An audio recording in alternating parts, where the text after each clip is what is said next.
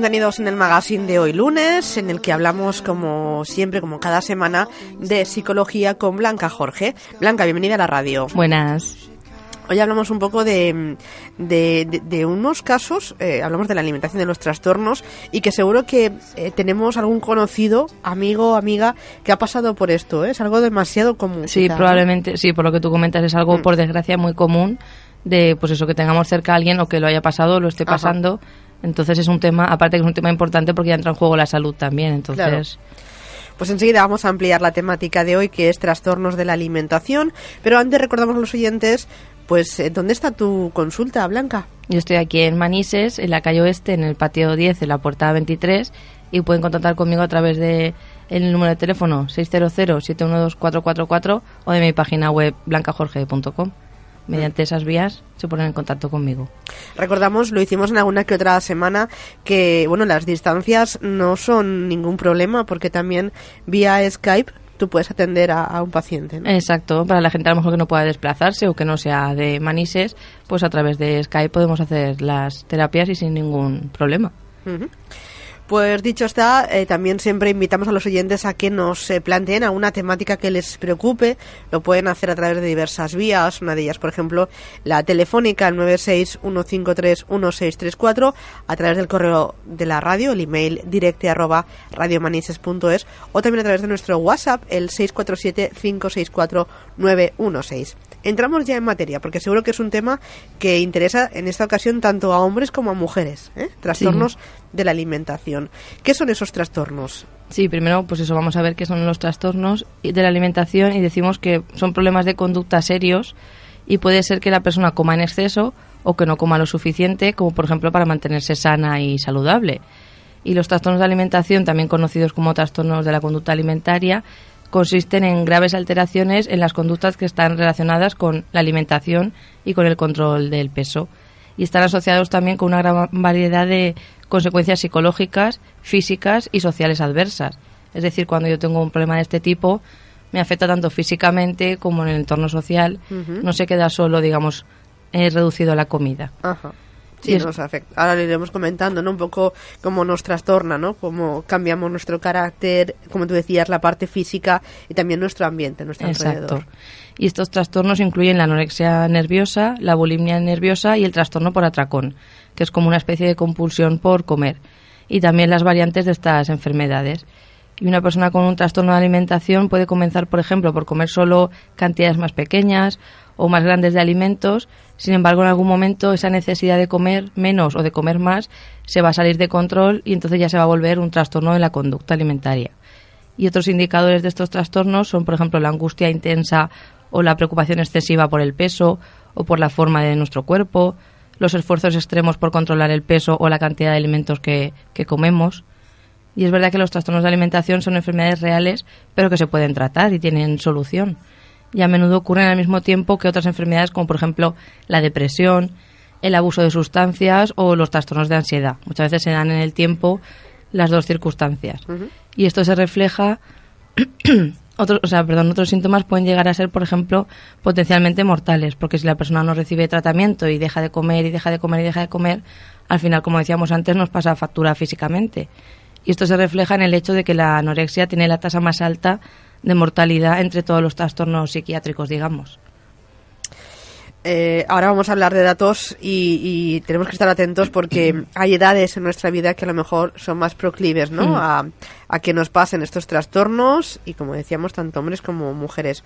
Vamos con esos datos, Blanca. Sí, los trastornos de la alimentación afectan, como tú decías, tanto a hombres como a mujeres, pero sí que es verdad que afectan más del doble a las mujeres y a las niñas y adolescentes que a los hombres y los adolescentes y aunque los trastornos de la alimentación suelen aparecer durante la adolescencia o principios de la edad adulta, pueden presentarse durante la infancia también o, más, o siendo más mayores de la etapa adulta y con frecuencia se presentan, como decíamos antes, con depresión, con ansiedad y con abuso de sustancias.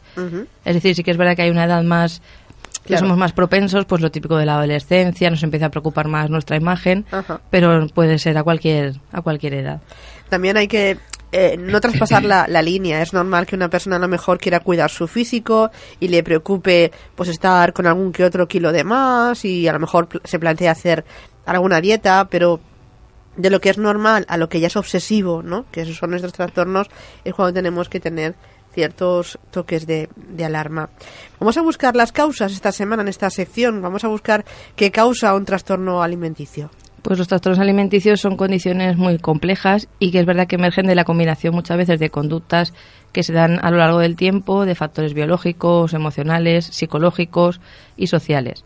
Y los científicos e investigadores aún, aún están, digamos, intentando averiguar cuál es la causa de estos, de estos trastornos, digamos, que nos hacen tanto daño. Sin embargo, sí que sabemos que hay algunas generalidades que contribuyen al desarrollo de estos trastornos. Y aunque los trastornos alimenticios pueden comenzar con lo que decíamos antes, pues primero me preocupo por la comida o por el peso, es muchas veces más que solo la comida. Y la gente con trastornos alimenticios utiliza muchas veces la comida o el control de la comida como un intento para compensar muchas veces los sentimientos, las frustraciones, emociones que a lo mejor de otra manera no podrían soportarlos. Es como una vía de escape, digamos. Y para algunos la dieta o los atracones o la, purgación, cuando vomitan, por ejemplo, puede comenzar como una forma de lidiar con estas emociones dolorosas y para sentir que tienen el control de su vida, pero al final estos comportamientos, lo que decíamos antes, dañan la salud física y emocional y la autoestima. Y es verdad, pues eso, que no hay un no hay unos factores claros, pero sí que podemos hablar de unos factores que pues pueden hacer que entendamos un poco más qué causa estos trastornos. Por ejemplo, si hablamos de factores psicológicos, podría ser, por ejemplo, baja autoestima, sentimientos de insuficiencia o de que no podemos controlar nuestra vida, depresión, ansiedad, estar enfadado, estar solo. Son cosas que pueden hacer que seamos más propensos a la hora de sufrir este, este trastorno. Cuando hablas, por ejemplo, de falta de control de su vida, que es que no controlan esos trastornos eh, o que no controlan su, vida en general. Sí, que es como que sienten que no controlan su vida y entonces empezando por controlar la comida es como, por lo menos ese aspecto de mi vida lo controlo.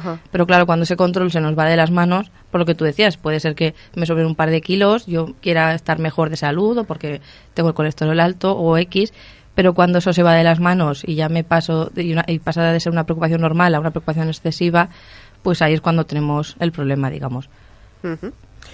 La baja autoestima, la verdad es que nos marca mucho, ¿no? Para que el trastorno aparezca, ¿no? En, nuestra vida. Siempre es importante trabajar mucho. Los psicólogos lo hacéis, ¿no? Trabajar con la autoestima. Claro, porque es una manera de prevenir estos trastornos igual que otros problemas emocionales. Y es verdad que por la sociedad, la educación que recibimos, muchas veces la autoestima no está como tendría que estar, pero si lo, arreglamos, digamos, o comenzamos a trabajarla, pues evitaremos llegar, pues, por ejemplo, a este tipo de problemas hay que quererse mucho, ¿no? Eso es un pensamiento que tenemos que tener todos los días. Es importante.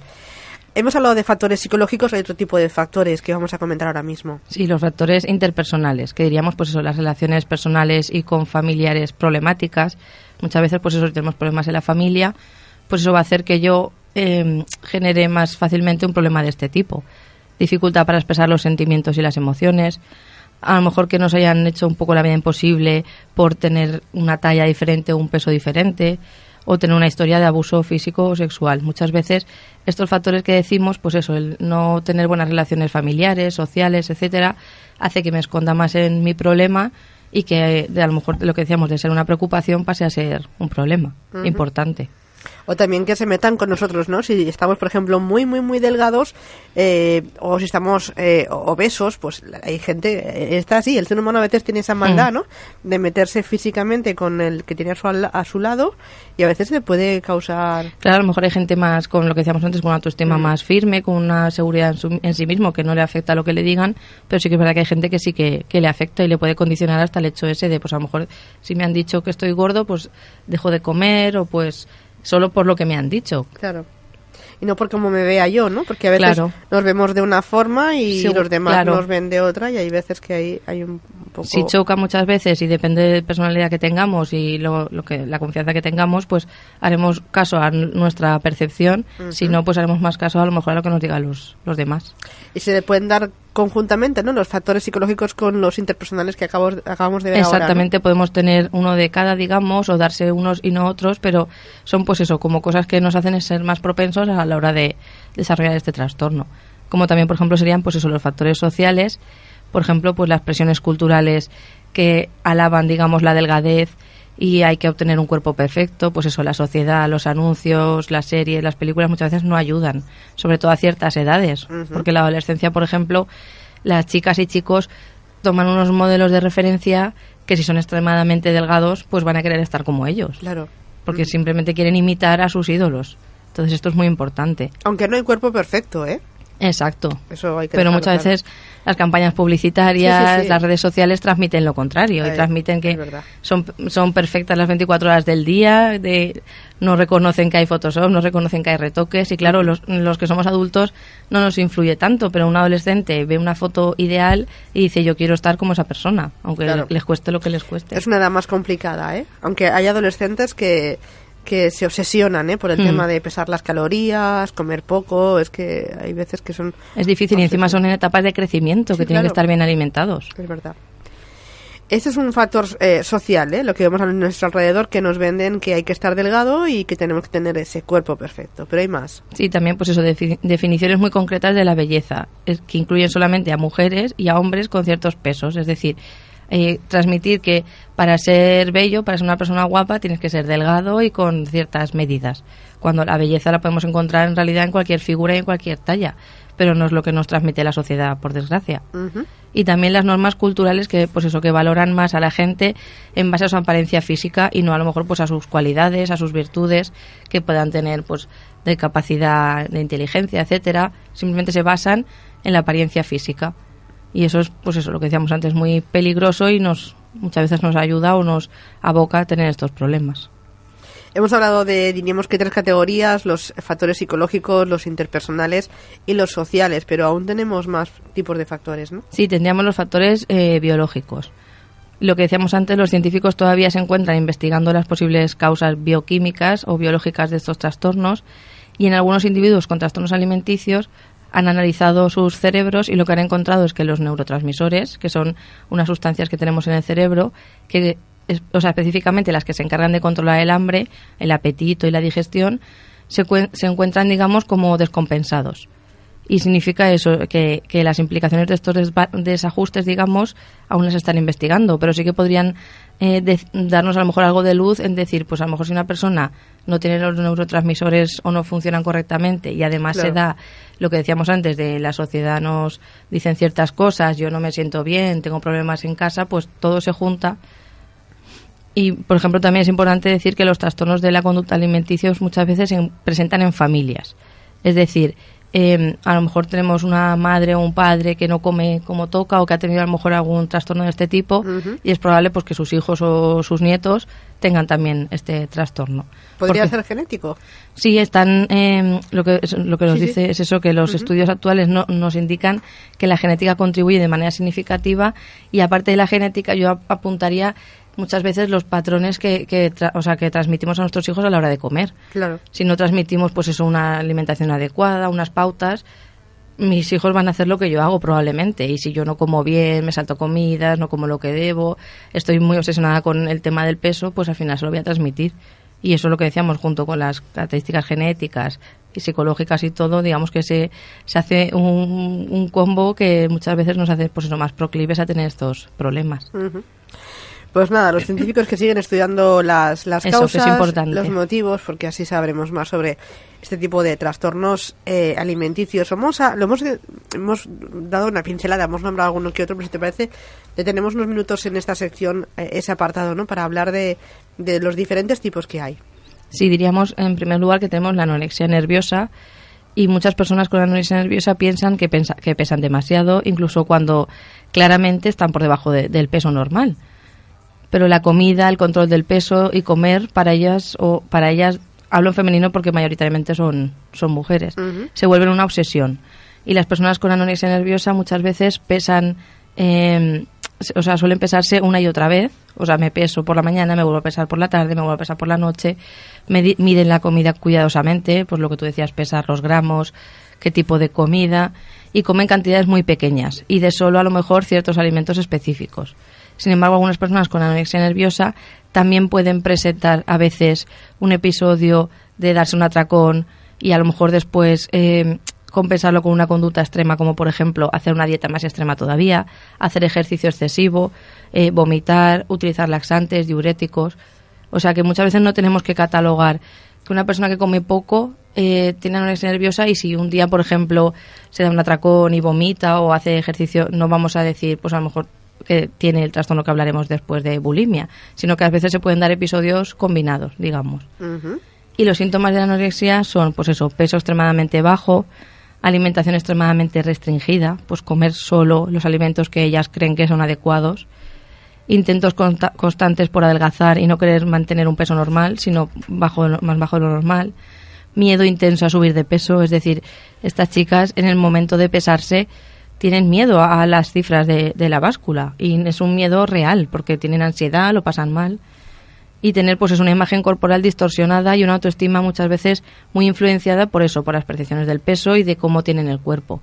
Y muchas veces se da la ausencia de la menstruación si es en niñas o en, o en mujeres, porque claro, al no estar nuestro cuerpo bien alimentado y bien regulado, pues nos afecta en todo. Claro, hormonalmente también. Claro. Em, la verdad es que es un gran problema, ¿eh? Tener a un miembro de la familia que padezca anorexia nerviosa ha de ser un sufrimiento ponerte en la mesa, eh, desayunar, comer, cenar ha de ser bastante es un problema muy muy importante y lo que tú dices para los familiares para las madres los padres hermanos etcétera que lo viven diariamente es algo muy muy complicado Claro, porque a lo mejor hablar el tema, ¿no? Es decir, obligar a la persona, en este caso a la mujer, ¿no? Que tiene este problema, obligarla a comer es mucho peor, es Claro, es contraproducente porque va a cogerle más odio, digamos, a ese momento de comer. Al final no va a querer estar ni con nosotros. Entonces lo que hay que hacer es buscar en cuanto podamos, en cuanto nos demos cuenta, ayuda psicológica y psiquiátrica para tratar estos problemas. Sí, ahora veremos un poco cómo se pueden tratar, pero la verdad que la situación es, es complicada y más cuando tú ves que un familiar tuyo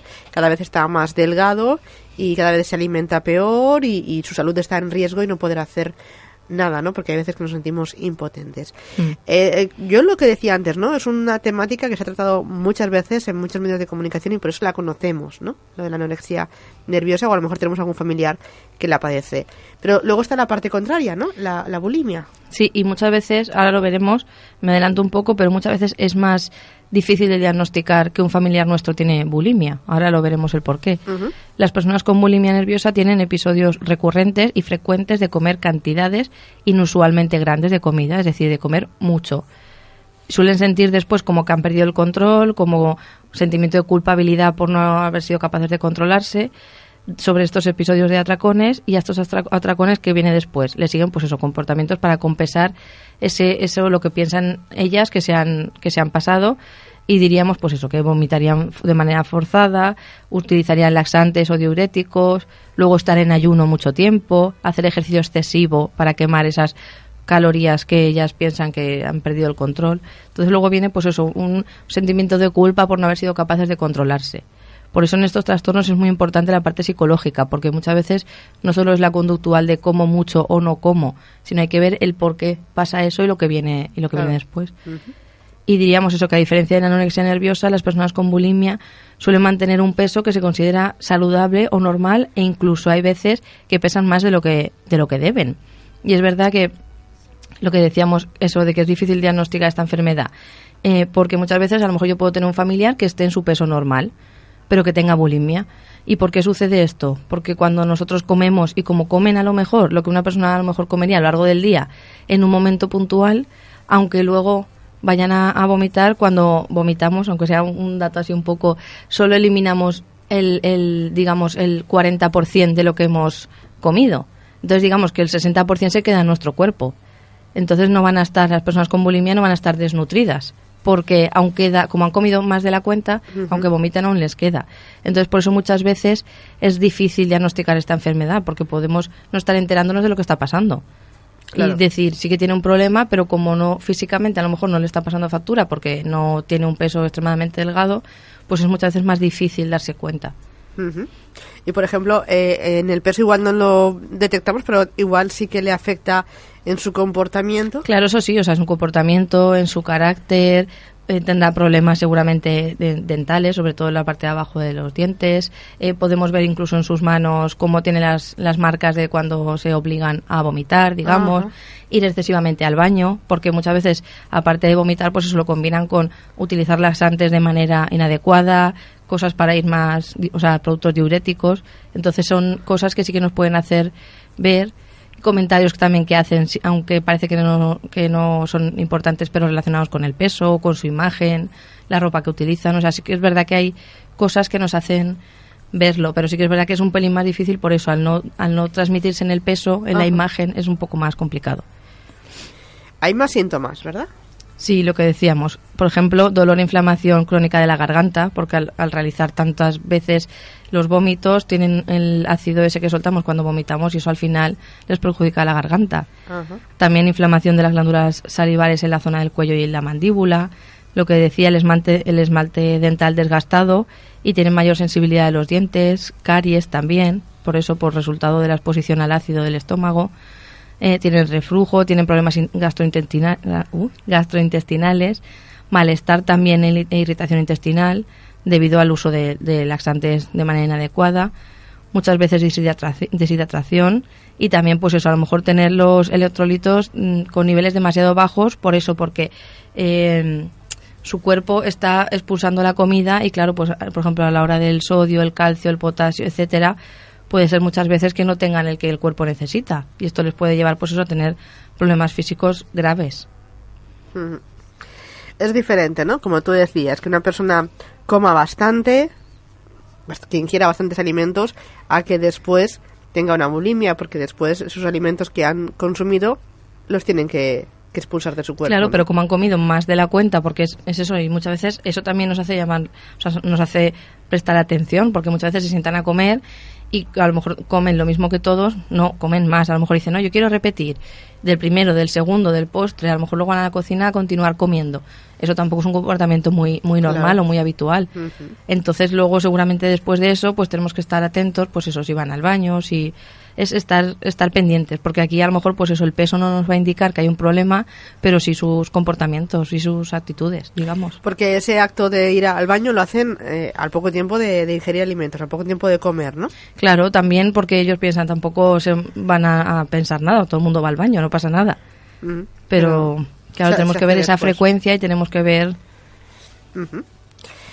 Perfecto, hablamos de esos atracones, ¿no? De ese trastorno por atracón que también... Sí, es el, digamos el tercero y el menos conocido. Diríamos el trastorno por atracón es eso, las personas con este trastorno pierden el control sobre su alimentación y a diferencia de la bulimia nerviosa, estos episodios atracones no tienen por qué seguirle las conductas de, purgas o de hacer ejercicio excesivo o de ayunar y por esta razón las personas con trastorno por atracón muchas veces tienen eh, exceso de peso o incluso obesidad y las personas con este trastorno eh, que son obesas tienen un mayor riesgo de tener enfermedades cardiovasculares, la presión arterial alta y también tienen después sentimientos de culpa por haber comido en exceso, sentimientos de vergüenza, de angustia y lo que muchas veces lleva a más atracones.